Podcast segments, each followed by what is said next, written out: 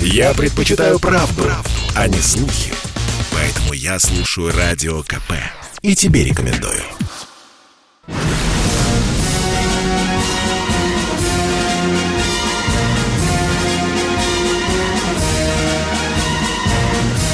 На радио «Комсомольская правда» военное ревю полковника Баранца.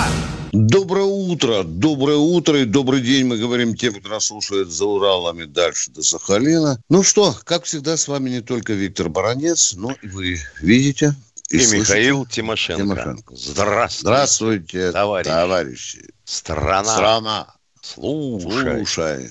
Приветствуем всех. Четлан, поехали, Виктор Николаевич. Дорогие друзья, э, прежде чем дежурный по сегодня разгонной части нашего военного времени Михаил Тимошенко скажет вам что-то очень любопытное, как делался бомбардировщик Ту-95, я все-таки двумя словами скажу о самой горячей военной, если хотите, военно-политической новости. Сегодня ночью из Вашингтона э, прилетели к нам слова Байдена. Коротко они выглядят так. Я не исключаю, что мы, Соединенные Штаты Америки, расположат на Украине ударные комплексы. Запоминайте это. Ударные комплексы. Ну и, во-вторых, он сказал, я не хочу, мы не хотим слышать ни каких звучащих из Москвы красных линиях. Ну что, дорогие друзья, это вот тот результат 30-летнего нашего стратегического отступления, когда мы все время ныли, не соглашаясь с расширением НАТО на восток, а сегодня получаем. Ударные комплексы будут стоять у нас где-то там вот э, за забором в районе Белгородской или Харьковской области, может быть. Все, на этом я заканчиваю свое выступление, а Михаил Тимошенко, вперед, Миша, давай.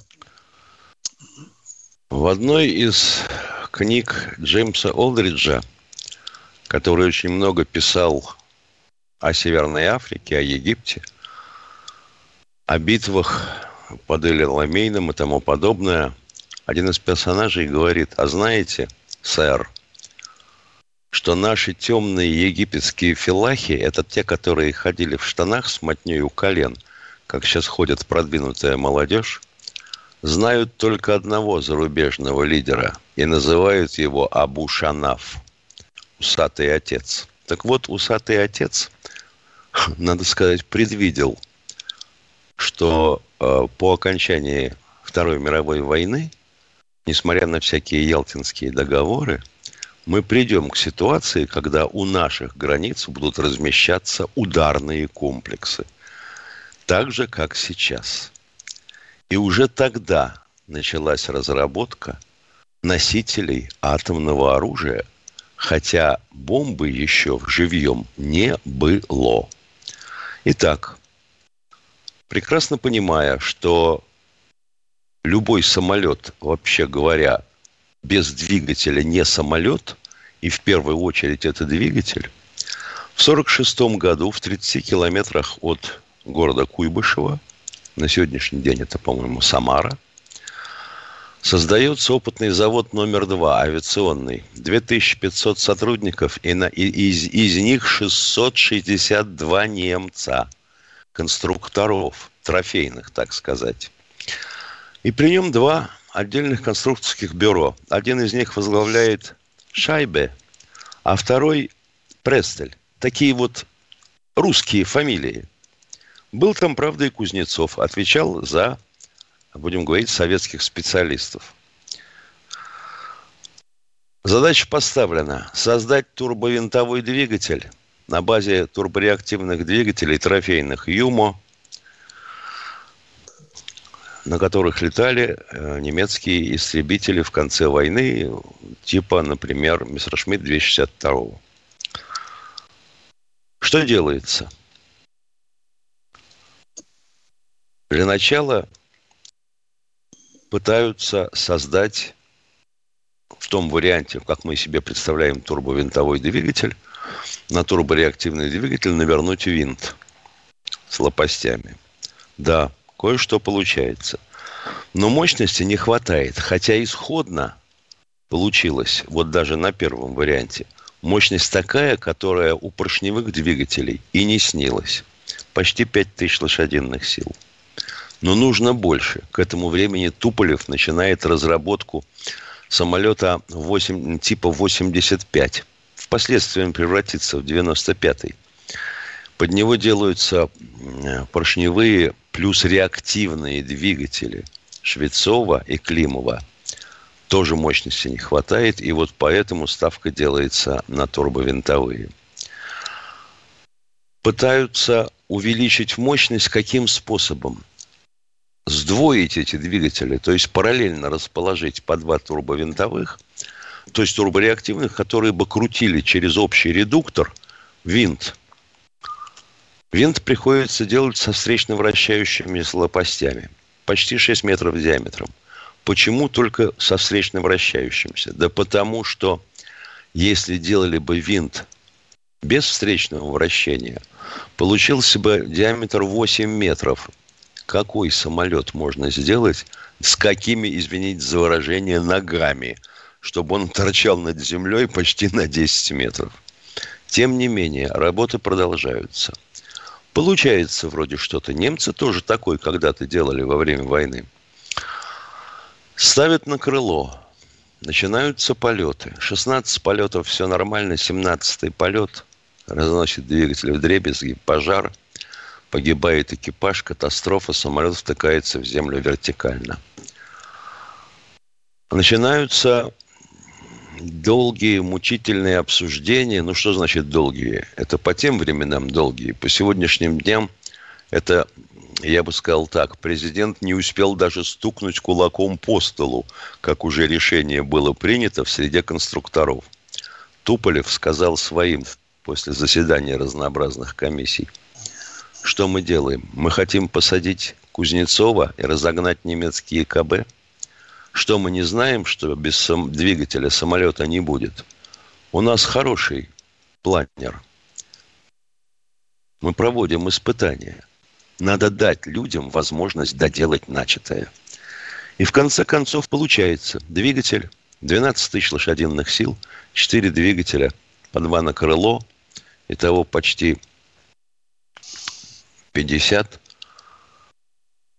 Двигатель с расходом топлива на половину меньше, чем поршневой, и дальностью 12 тысяч километров.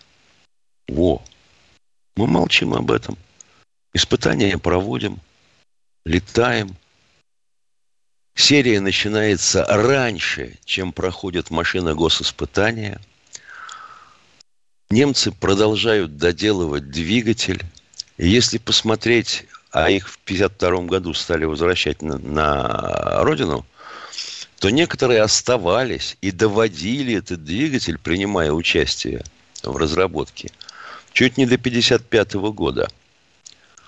В конце концов, мы получили вот этот знаменитый «Медведь» Ту-95 – который и по сегодня стоит на защите наших рубежей и не дает покоя нашим заокеанским партнерам.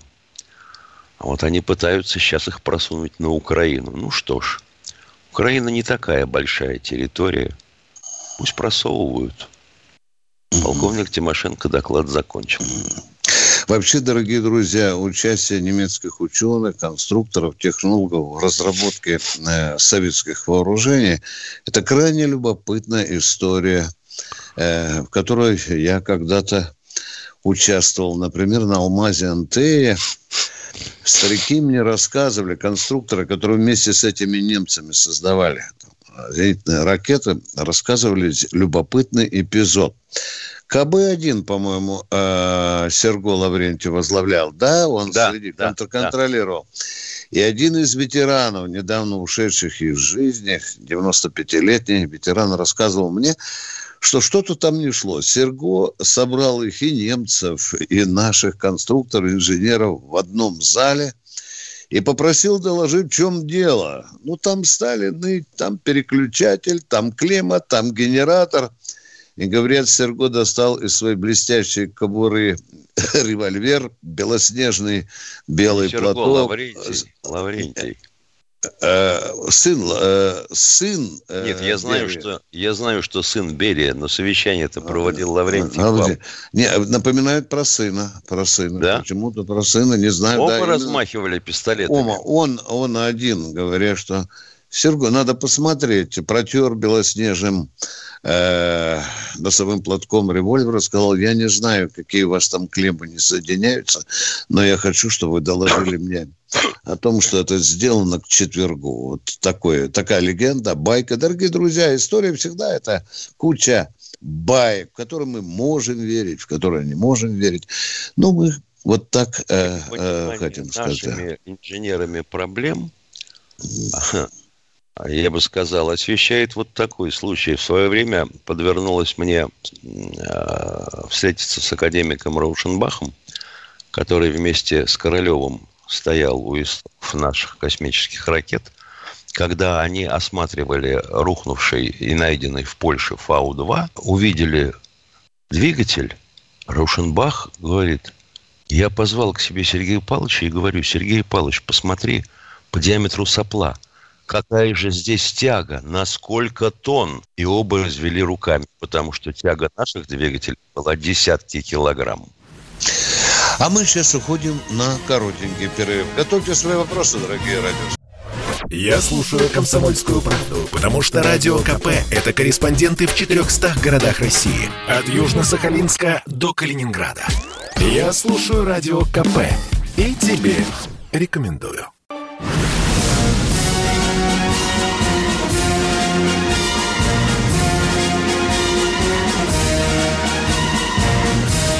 На радио «Комсомольская правда» военное ревю полковника Баранца. В это четвертое зимнее утро декабрьское не только Баранец, но и Тимошенко с нетерпением ждут ваших звонков, уважаемые радиослушатели. 8 800 200 ровно 9702. Руслан, один из самых заковыристых, самых таких жгучих радиослушателей у нас на линии. Ну, поехали, Руслан, атакуйте. Доброе утро! Здравия желаю, товарищи полковники! Спасибо, спасибо за комплимент большой, Виктор Николаевич. Ну, я знаю, с кем я разговариваю. Понял, Вы нам ничего хорошего раз. не скажете все равно. Ну, давайте, давайте какую-нибудь гадость. Поехали. Принимайте то, что есть. Давайте, да. Давайте. Скажите, умеем, пожалуйста, да. а в чем причина того, что вот на протяжении уже стольких долгих лет власти острова Свободу не могут, Свободы не могут попросить покинут американцев с военной базы Гуантанамо. Или тут э, дело в том, что за аренду американцы дают большие деньги, э, которые так необходимы экономике острова Свободы. Спасибо. Во-первых, небольшие, а во-вторых, американцев просят, а они мотают башкой и говорят «не-а». Они кубинского не понимают. Да, да по-испански не говорят. Да. Ну, там еще исторический вопрос надо смотреть, дорогой мой человек. Какие там были Америка... условия, да. Да, да, американцы настаивают, что это часть их территории. Так сложилось исторически.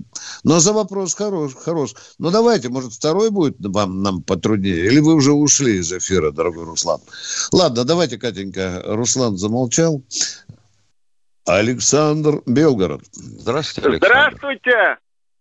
Здравствуйте, уважаемые полковники, баронец и Тимошенко. Вопрос день. такой. Вопрос такой. Служба молодого солдата в российской армии всегда начинается почему-то с мордобоя.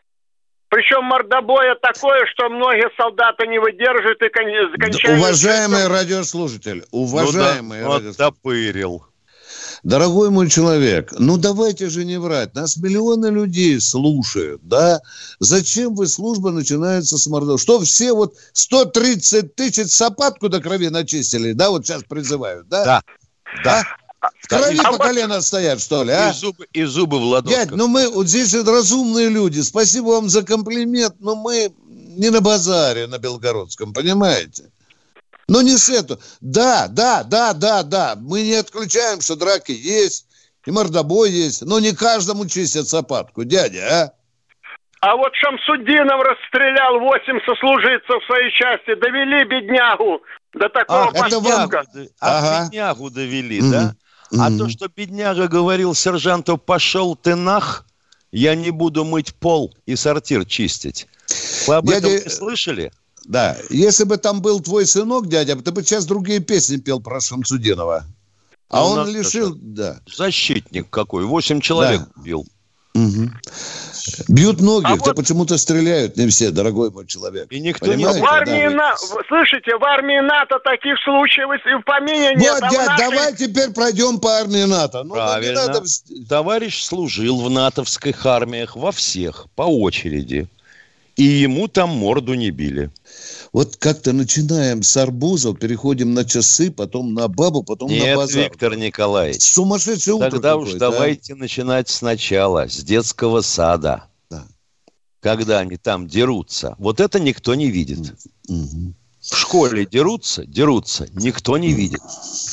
Никто не виноват. Все хорошо. Как только приходят в армию, начинается мордобой, и вот тут отвечает командир. А начальник ЖЭКа, директор школы и детского садика за неуставщину не отвечают.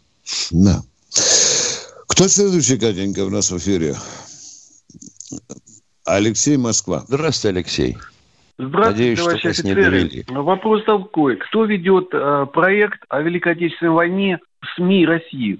То есть оно сейчас очень часто, очень широко, не только в, СМИ, еще и в интернете. Такого единого, уважаемый, дорогой мой, вы за хороший вопрос задаете. Такого единого государственного проекта нет. Каждая СМИ отрабатывает вопрос по-своему. Как-то они одновременно все это и очень напорно отрабатывают, каждый день об этом говорят. А потому что войной воняет. И не одни мы это чувствуем. Вы нас спросили о Великой Отечественной войне или о теме войны, которая сейчас активно муссируется, уважаемый? Именно о, о теме войны, которая очень часто упоминается. Каждый день можно услышать... Правильное и- наблюдение, абсолютно правильно. Да, абсолютно правильно. Э, ну, вы же понимаете, что Михаил прав. Порохом попахивает и у наших границ, да, и не у наших границ. Э, а мы что, молчать об этом должны? Поговорите со нами, а? Пожалуйста. 30 Мы- лет молчали. Да. Нет, ну об этом можно говорить, но не так напорно. Вы знаете, последний раз такое было при Березовском, говорили о Холокосте. Это было каждый день в течение двух лет. Потом Нет, Березовский это, ушел. это, это правильно и вы об этом говорите, да, дорогой мой человек. э, Но вы понимаете, что там на Донбассе пахнет порохом или нет, а? Что там может начаться война? Вы это понимаете? Она или там нет, идет а? уже. Нет, Позиционная идет, война идет постоянно. идет, вот, понятно. Понимаете, э, одно дело, когда там они бунтуются или э, кошмарятся там у разграничения линии, другой, когда 125 тысяч изготовились. Не, не шашлыки жарить, дорогой мой человек. Не шашлыки жарить. Э, Я считаю, что обращение к этой теме, оно просто является еще способом предупреждения того, что может что-то вспыхнуть. И не только мы. Понятно. Американцы же все время пытаются в Европу вколотить в мозги, что вот-вот-вот Путин завтра нападет на вооруженные силы Украины и так Да далее. уже напал. Уже Да. напал. Да, это же часть информационной войны. Просто сейчас активная фаза этой информационной войны. А мы Спасибо. на это не реагировали никак. А теперь начали. И начали догонять. Ну, как всегда, догоняем. Вторым номером играем, да. Это не всегда хорошо. Это правильно. Катенька, кто у нас? А то люди обижаются, что долго Здравствуйте, отвечаем. Александр Александр из Новосибирска. Здравствуйте, Александр из Новосибирска. У меня, знаете, такой вопрос. Вы объявили, что ваша программа будет в среду и в пятницу. Не было. В пятницу по Ютубу будет идти. По Ютубу. В среду и пятницу. То есть А вы в среду и пятницу не услышите нас по радио. Вы увидите нас и услышите только по Ютубу. А в остальные дни понял. пока по радио. Как сегодня? Сегодня нормально все. Ну, нормально. Значит, нормально. Посмотрим, как оно будет. Вопрос А, какой? ну вот только не было. Там, ну как, радиостанция была, а передачи вашей не было. Дорогой мой человек, если э, вас это волнует и других волнует, то напишите нашему руководству. Мы э, подневольные люди с Михаилом. Теперь Нам приказано вести это. по Мы будем это делать. Выгонят, значит, сказать. уйдем. Давайте так договариваться. Кто у нас в эфире? сделать. Не хочется. э, Ленинская скромность нас мучает. Кто в эфире? Юрий Белгород у нас. Здравствуйте, Здравствуйте. Юрий. Доброе утро, доброе и как это, бодрое утро. Скажите, э, пол- полковники, товарищи, вопрос такой. Э, Вот все маневры, которые сейчас, э, якобы Россия нападет на Украину, там кипиш э, в Крыму, э, вот э, самолеты летают, э, в Армении опять неспокойно. Э, Может, это все делается для отвлечения внимания нашего и бодрые натовские э, солдаты хотят захватить Белоруссию, высадить туда 600 этих британских головорезов и тем самым оттяпать э, Белоруссию от России. Возможно такой сценарий? Если возможно, Слушайте, то... начинаю отвечать с конца, как плохой Ага. ученик. 600 британских э, спецназовцев вряд ли смогут захватить Белоруссию. Даже если батька не развернет все свои вооруженные силы. Его там, я думаю, партизаны передушат 600 человек. Если это вообще все, что может показать Великобритания, то я сочувствую господину Джонсону. Клоун он и Ну, есть клоун. Да, вопрос-то как А бы, то, да, что- я немножко... а то, что- Да, а то, что, конечно, очень хотелось бы отделить Белоруссию от России, это да, это сто процентов. Ну, батька сам такой был. Он же многовекторную политику вел. Ну, огребай теперь по полной, вот на тебя наезжает все НАТО. У вас второй вопрос, дорогой мой Да, человек. второй вопрос э, такой. Все-таки, если заваруха не хотелось бы, но случится с Донбассом э, и Белоруссия, как вы думаете, будет поставлять э, те 70% ГСМ, которые потребляет э, Украина, или все-таки перекроет э, канал? А вот э, насчет, а вот, да, извините, что перебиваю, времени все равно в обрез. А вот эти 70% ГСМ с Мозорского завода, вы не интересовались, кому он принадлежит? Забавная вещь. 50% акций принадлежат российским компаниям. Как это так? Получается, что мы поставляем половину получается, горючки на, Бело... И в на и Украину. Харьков, и для- да, и в Харьков поставляем э, сталь для танков, которые начали сейчас выпускать.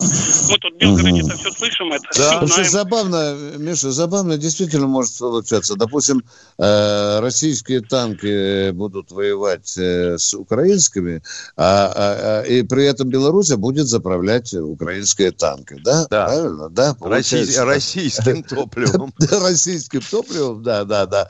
Ну и, и- и украинцы сказали, подождите, сейчас вот э, подвезут от батьки нам парочку эшелонов, и тогда продолжим войну. Да, что это один из гнуснейших парадоксов всё-таки. Не деньги ситуации. считать, а людях человек. думать. Надо всегда о людях думать, да, это, бана, это банально, но это истина. Дорогие друзья, мы с Михаилом Тимошенко удаляемся на небольшой перерыв. И Попов изобрел радио, чтобы люди слушали комсомольскую правду. Я слушаю радио КП и тебе рекомендую.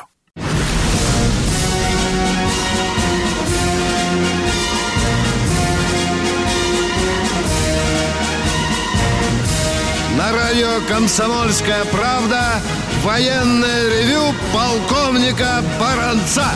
С вами душевненько беседует и полковник Михаил Тимошенко. Миша, мы только что говорили о поставках э, белорусской горючего для украинских Да. танков. А я э, тут вспомнил, когда был в Афганистане, там был, ходил такой гнусненький анекдот, что душман гонится за прапорщиком с пистолетами, припер его уже к стенке в горах. Клац-клац, а патронов нет. А прапорщик говорит, знаешь что, у меня в кармане завалялся тут еще один патрон, да, ты только мне часы свои отдай, да. Ну что, дорогие друзья, мы ждем ваших звонков, мы э, будем отвечать в меру своих познаний. Поехали, Катенька, давай. Владимир Красноярск. Владимир из Красноярска. А, Здравствуйте, товарищ полковник. Два вопроса будет. Первый вопрос такой короткий. Вот на гипер оружие наше современное влияет это, погодные условия, я имею в виду там гро- грозовой фронт, допустим, там ураганы и Нет. тому подобное. То есть она обходит их, да? Оно Предельно не конкретно. Оно не Да. обходит.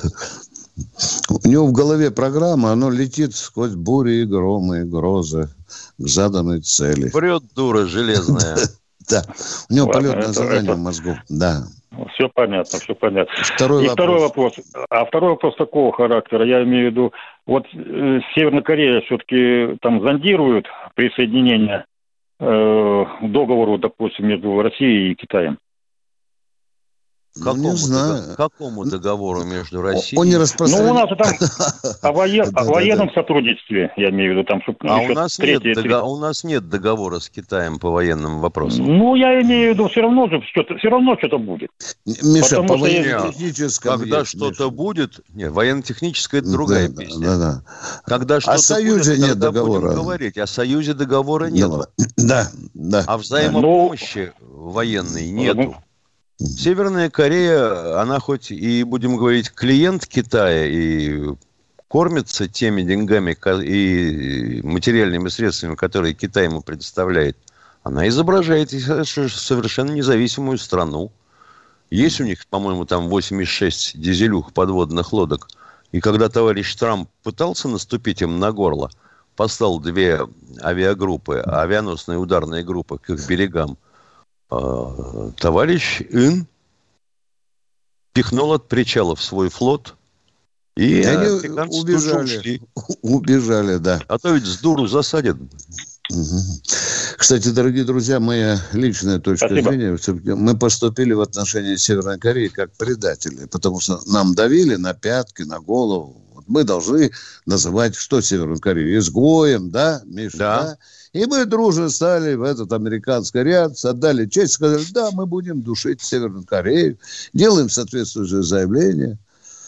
А почему Северная Корея не имеет делать право оружия, Миша, э, которое она считает необходимым для защиты своего суверенитета, да? Да, не- живут они, живут они, прям скажем, конечно, не Да. ах, как весело, без излишеств, Да. голодновато. Да, Но оружие сделали.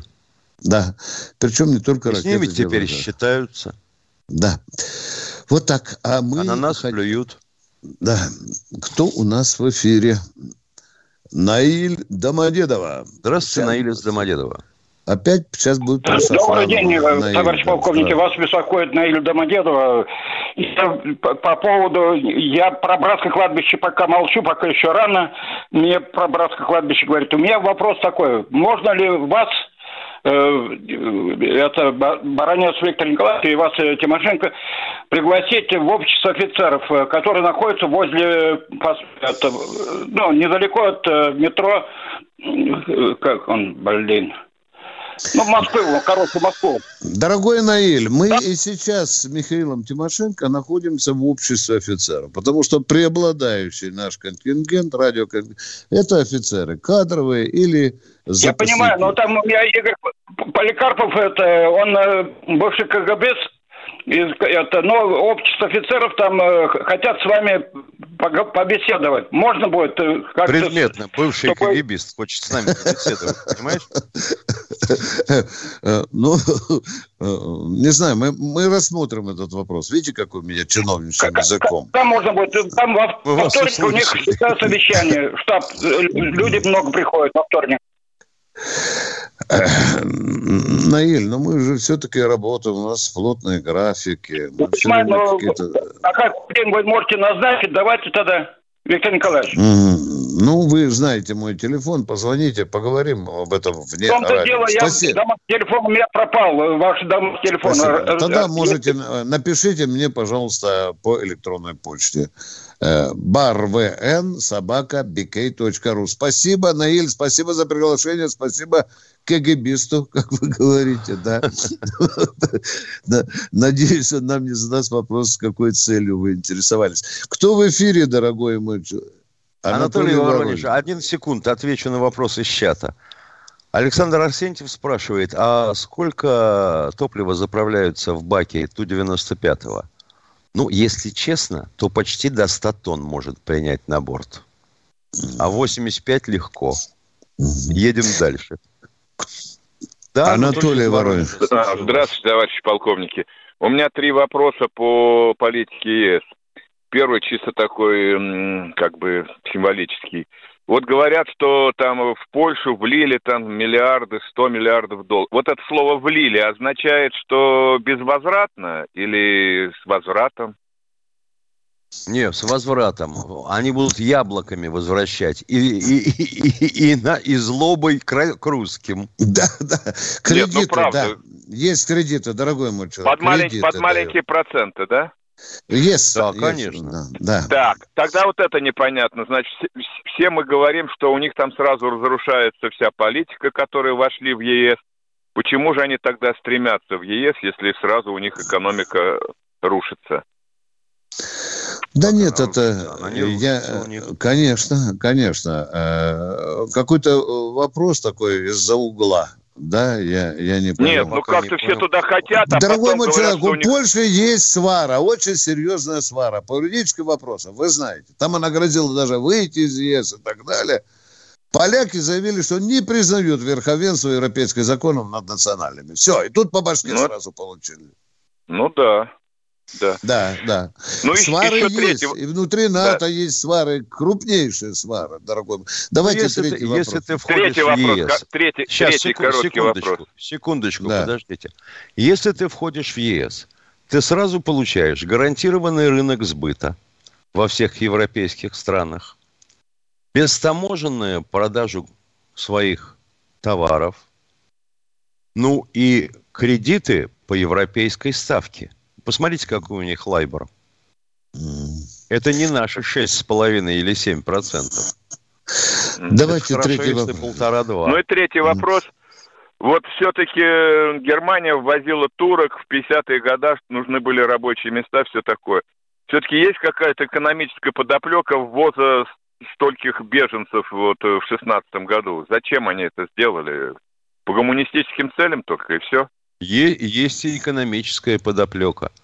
А теперь, когда оказалось так много турок и прочих сирийцев, иракцев и тому подобное, они предлагают, допустим, безвизовый въезд для нашего молодняка. Ну и Меркель, Ну, вы они ж- знаете, чуть Они не не порвали работают, там... на- беженцы. Беженцы не работают там, они сидят на пособиях. Э, Извините, пожалуйста, Не это неправда. так. Это Не неправда. совсем да, так. Не объективно, да. И, ра- и работают, и на подсосе сидят, да. Вот, вот это объективнее будет сказать. Спасибо за вопросы, мы идем дальше. В Германии немного другое отношение к беженцам, чем во Франции. Да. Там широкая социальная программа интеграции беженцев в э, немецкое общество. Это, у этой программы многие учатся по этой программе. Кто в эфире у нас, дорогие друзья? Надежда Здравствуйте, Кировская Надежда, область. Кировская область. Доброе утро, товарищи полковники. Вопрос Михаилу Владимировичу. Что представляет из себя критическая точка, от которой развалятся Соединенные Штаты? Как только какой-нибудь штат выйдет из соста- состава Соединенных Штатов, вот с этого может начаться развал. А так они разваливаться не собираются. Один из штатов там уже много лет бьет копытами, хочет Техас вырваться у них на хочет. Да, да, да, да, да. Да здравствует свободный Техас, говорит Баранец. Старайтесь, Еще- дорогие друзья, старайтесь. Да, Еще да, да. спросить можно, да? Не понял? У нас очень... Еще можно спросить? Да почему У же? нас- Звоните нас- и говорите. У нас очень много умных людей, грамотных. И э, можно ли бросить клич по всей России, так развалить американский доллар и всю экономику США, завязанную на него, и тем самым Рабо- поставить Штаты на свое место, чтобы не совали работать надо. свой нос дальше надо. своей государственной границы. Понятно, Прорвет. понятно. Если мы это будем делать только без всенародного клича, а так тихенько, тихенько, над И этим тоже меньше. Да, да, конечно, конечно. Не так Чем- запойно. Да, мне очень понравилось слова бывшего военного генпрокурора. Говорит, воруют столько, Миша, что тратить, Тратить не успевают. Да, да. Фантазии Дорогие друзья, а, у нас перерыв, он будет короткий. Чтобы не было мучительно больно за бесцельно прожитые годы, слушай «Комсомольскую правду». Я слушаю Радио КП и тебе рекомендую.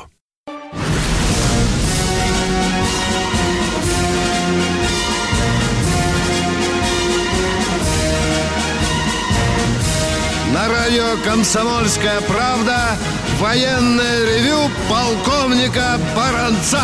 Кирилл Тимошенко, напоминаю, с вами, со мной, рядышком. В это утро мы беседуем с нашим радионародом. Кто у нас в эфире, Катенька?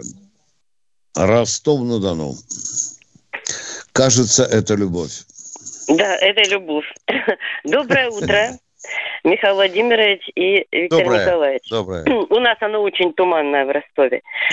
Э, У меня будет два вопроса и третий маленький к ним дополнение. Как вы относитесь к тому, что у нас есть праздник 23 февраля, э, посвященный нашей армии, и мы его празднуем уже более ста лет. И также праздник для женщин, 8 марта. Почему я задаю этот вопрос? Потому что на вашем канале есть такой адвокат Миронов, который предлагает отменить эти праздники и придумать что-нибудь другое. Мы из поколения в поколение переносили память об этом дне, праздновали в каждом доме, на работе и так далее. И нам это дорого, и мы его донесли до наших Лю-. Люба, а вот эта идея, она совершенно глупая, сразу ответим. Мы берем, э, искалечим свои корни, даже свои... У нас вообще с праздниками невезуха сплошная, даже с 9 мая. Нам же предлагают ну вот что 9 там еще, мая да? Ксюша Собчак с Да, Моргенштерном не это понимают, частное зачем его мнение. праздновать. Извините, у нас разные люди выступают, есть сумасшедшие идеи, есть Я так тихо идея. думаю, что этот адвокат не относится ли он к сторонникам защиты интересов ЛГБТ-сообщества? И пятой колонии. Лю- Люба, нам еще не хватает только в России утвердить праздник пидораса. Мне кажется, это... э, Вот тогда все бы сразу, все бы сразу успокоились. Да. Давайте второй вопрос. Второй вопрос. Э, Этот же э, товарищ Миронов э, попытался очень, э, так сказать, э, нелицеприятно отозваться о Бастрыкине Александре Ивановиче, председателе комитета следственного, заявил, что он якобы разглашает следственную тайну в отношении Мангенштерна, который э, через э, средства массовой информации, в частности, через интернет продает наркотики, сбывает наркотики. Мгм. А Э, Бастрыкину говорят, на каком основании, за, за чего там к Моргенштерну при- э, прицепились? Бастрыкин должен молчать, да? Нет, Он правильно? нет, он нет, не- нет, он вскрыл Бастрыкин- только верхушку айсберга. Если Это- Бастрыкин откроет рот, то Моргенштерна в клетке как э, привезут я, в Россию, я почему и понимаете? хочу сказать, Как что Моргенштерн просто Да, так да, бы не да. сбежал, а во-вторых, если это в средствах массовой информации, какая здесь тайна? Первое. Второе. Я хочу этому адвокату сказать, что он совершенно неквалифицированный юрист. Позор таким адвокатам. Значит, в следствии существует следственная тайна. Там, тогда и постольку, где, когда и поскольку, возбуждено Да. уголовное дело. Оно имеет номер уголовного дела, статьи Уголовного кодекса, по которым возбуждено дело, и собраны материалы следственные. И вот когда они там собраны, и тот, кто имеет допуск к этим материалам, вот тот может их разглашать. А здесь Как никакого хорошонько вы его по нет. носу нащелкали, Любаш. Да. Очень хорошо Да. так. Ну а что Спасибо. делать с такими мерзавцами? И Да. еще- и еще вопрос, касающийся тоже следствия, и вопросы поднимали у вас по национальности. Чеченцы приняли закон, обратились в Думу. Не надо говорить о национальности. Так о национальности должен думать представитель того народа, который приезжает в гости к другому народу и совершает там преступление, что за ним стоит его народ, и он его позорит. Это первое. Второе. Когда ведется расследование, и у меня были такие дела, и бывают редкие национальности, например, езди, очень редкая национальность. И он потребовал у меня переводчика. Я русский не понимаю, давай переводчика. Мы с прокурором 10 дней искали ему переводчика. Тогда он, значит, говорит о своей национальности. А когда натворит дел, убивает, насилует, грабит, ворует, это не говори, какой он национальности. Надо Люба, говорить, очень логично. Люба, очень Один из логично. представителей северокавказских республик сказал, что все мужчины их национальности рождаются лидерами. Вот такие они лидеры. Люба, звоните нам почаще. Нам Спасибо. такие Спасибо. точки зрения нужны юридические. Да, кто у нас в эфире? У тебя что-то хотел сказать, Миша? Миша, Да. что-то хотела. У нас э, один из э, наш Четлан с изящным именем Жорж Дюбуа спрашивает, а сколько вообще изобретений мы и открытий украли на Западе? Жорж Дюбуа. Если бы мы украли все, что смогли бы использовать, мы бы жили иначе. А вот вы не задавались вопросов, а сколько того, что мы изобрели, открыли и сделали, украли у нас в 90-е? Просто да. забрали лопатой гребли совковой. Миша, я когда слышу так Жорж Дюбуа, потом начинаю копать, кто же это такой. Оказывается, Пантелеймон Кривожопенко маскируется А-а. под таким изящным мы, французским. Мы кто, да, кто у нас в эфире, дорогие друзья? Николай Подмосковье. Здравствуйте, Николай из Подмосковья. Здравствуйте, товарищ полковники. Мне хотелось поднять э, вопрос вот э, о самолете Ту-95. Вот вы подняли вопрос о испытателях этого самолета, а вот которые поднимали в воздух летчики, испытатели, пока это ничего, это все секретно, что ли. Дело в том, почему что я это? родился в деревне... Нет, ну, почему это? Родился в все деревне фамилии, все фамилии известны. Вот, Тысячи известно. книг написано, вот, статей значит, с указаниями. Над, нашим, над нашей деревней... Алло. Да, в вашей На, деревне. На, в вашей, деревне. деревне специальной фамилии не доводили. Да. Нет, пролетел самолет это, в 53 году, когда мне было год, и упал в двух километрах от нас. И вот все в то время всем сказали, это был американский Б-52, летел из Москвы в Горький, все было засекречено.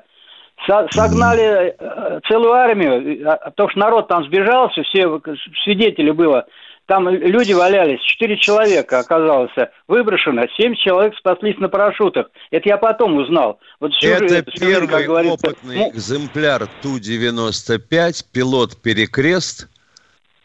Пять Нет, человек перелет. спаслось, остальные погибли. Нет, это АД перелет. Я все поднял в интернете. Ну, пере... ну, ну, перелет, да. Перелет. перелет. АД Извините, перелет. Да. Заслуженный летчик, которым потом посмертно... Значит вы, значит, вы выяснили фамилии всех, кто поднимал этот самолет, фамилии всех, ну, кто с ним я погиб. Старался. И в дальнейшем. Было, так что... какого ляда вы говорите, что фамилии скрывают?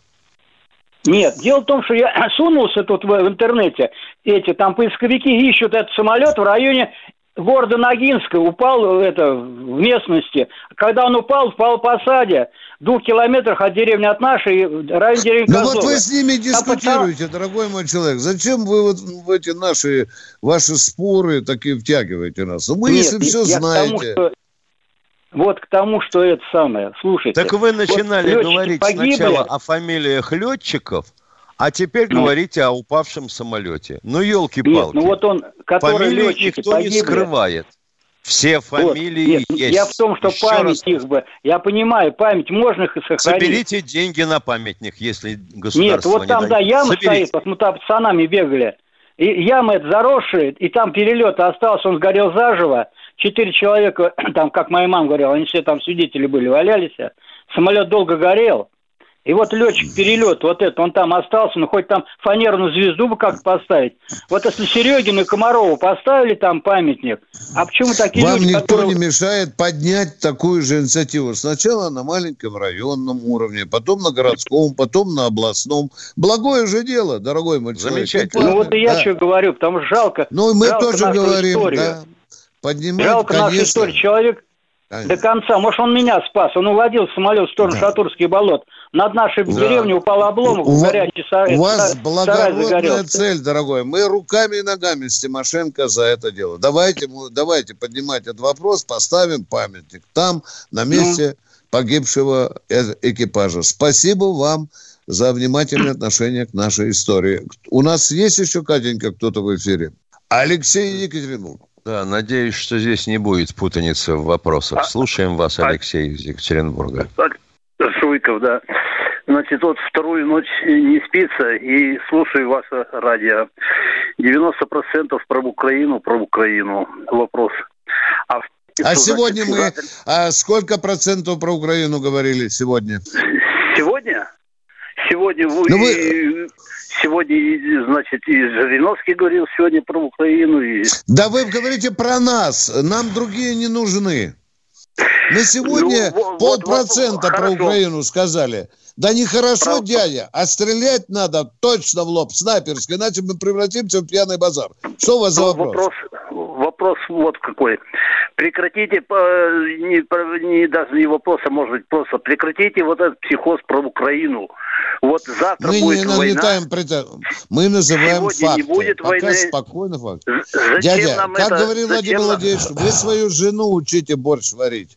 Понимаете? У Зачем- нас есть свое зачем- чутье. Тогда У нас- обратитесь к телевидению. На Да. телевидении Зачем как не включишь все про Украину. Да. Да.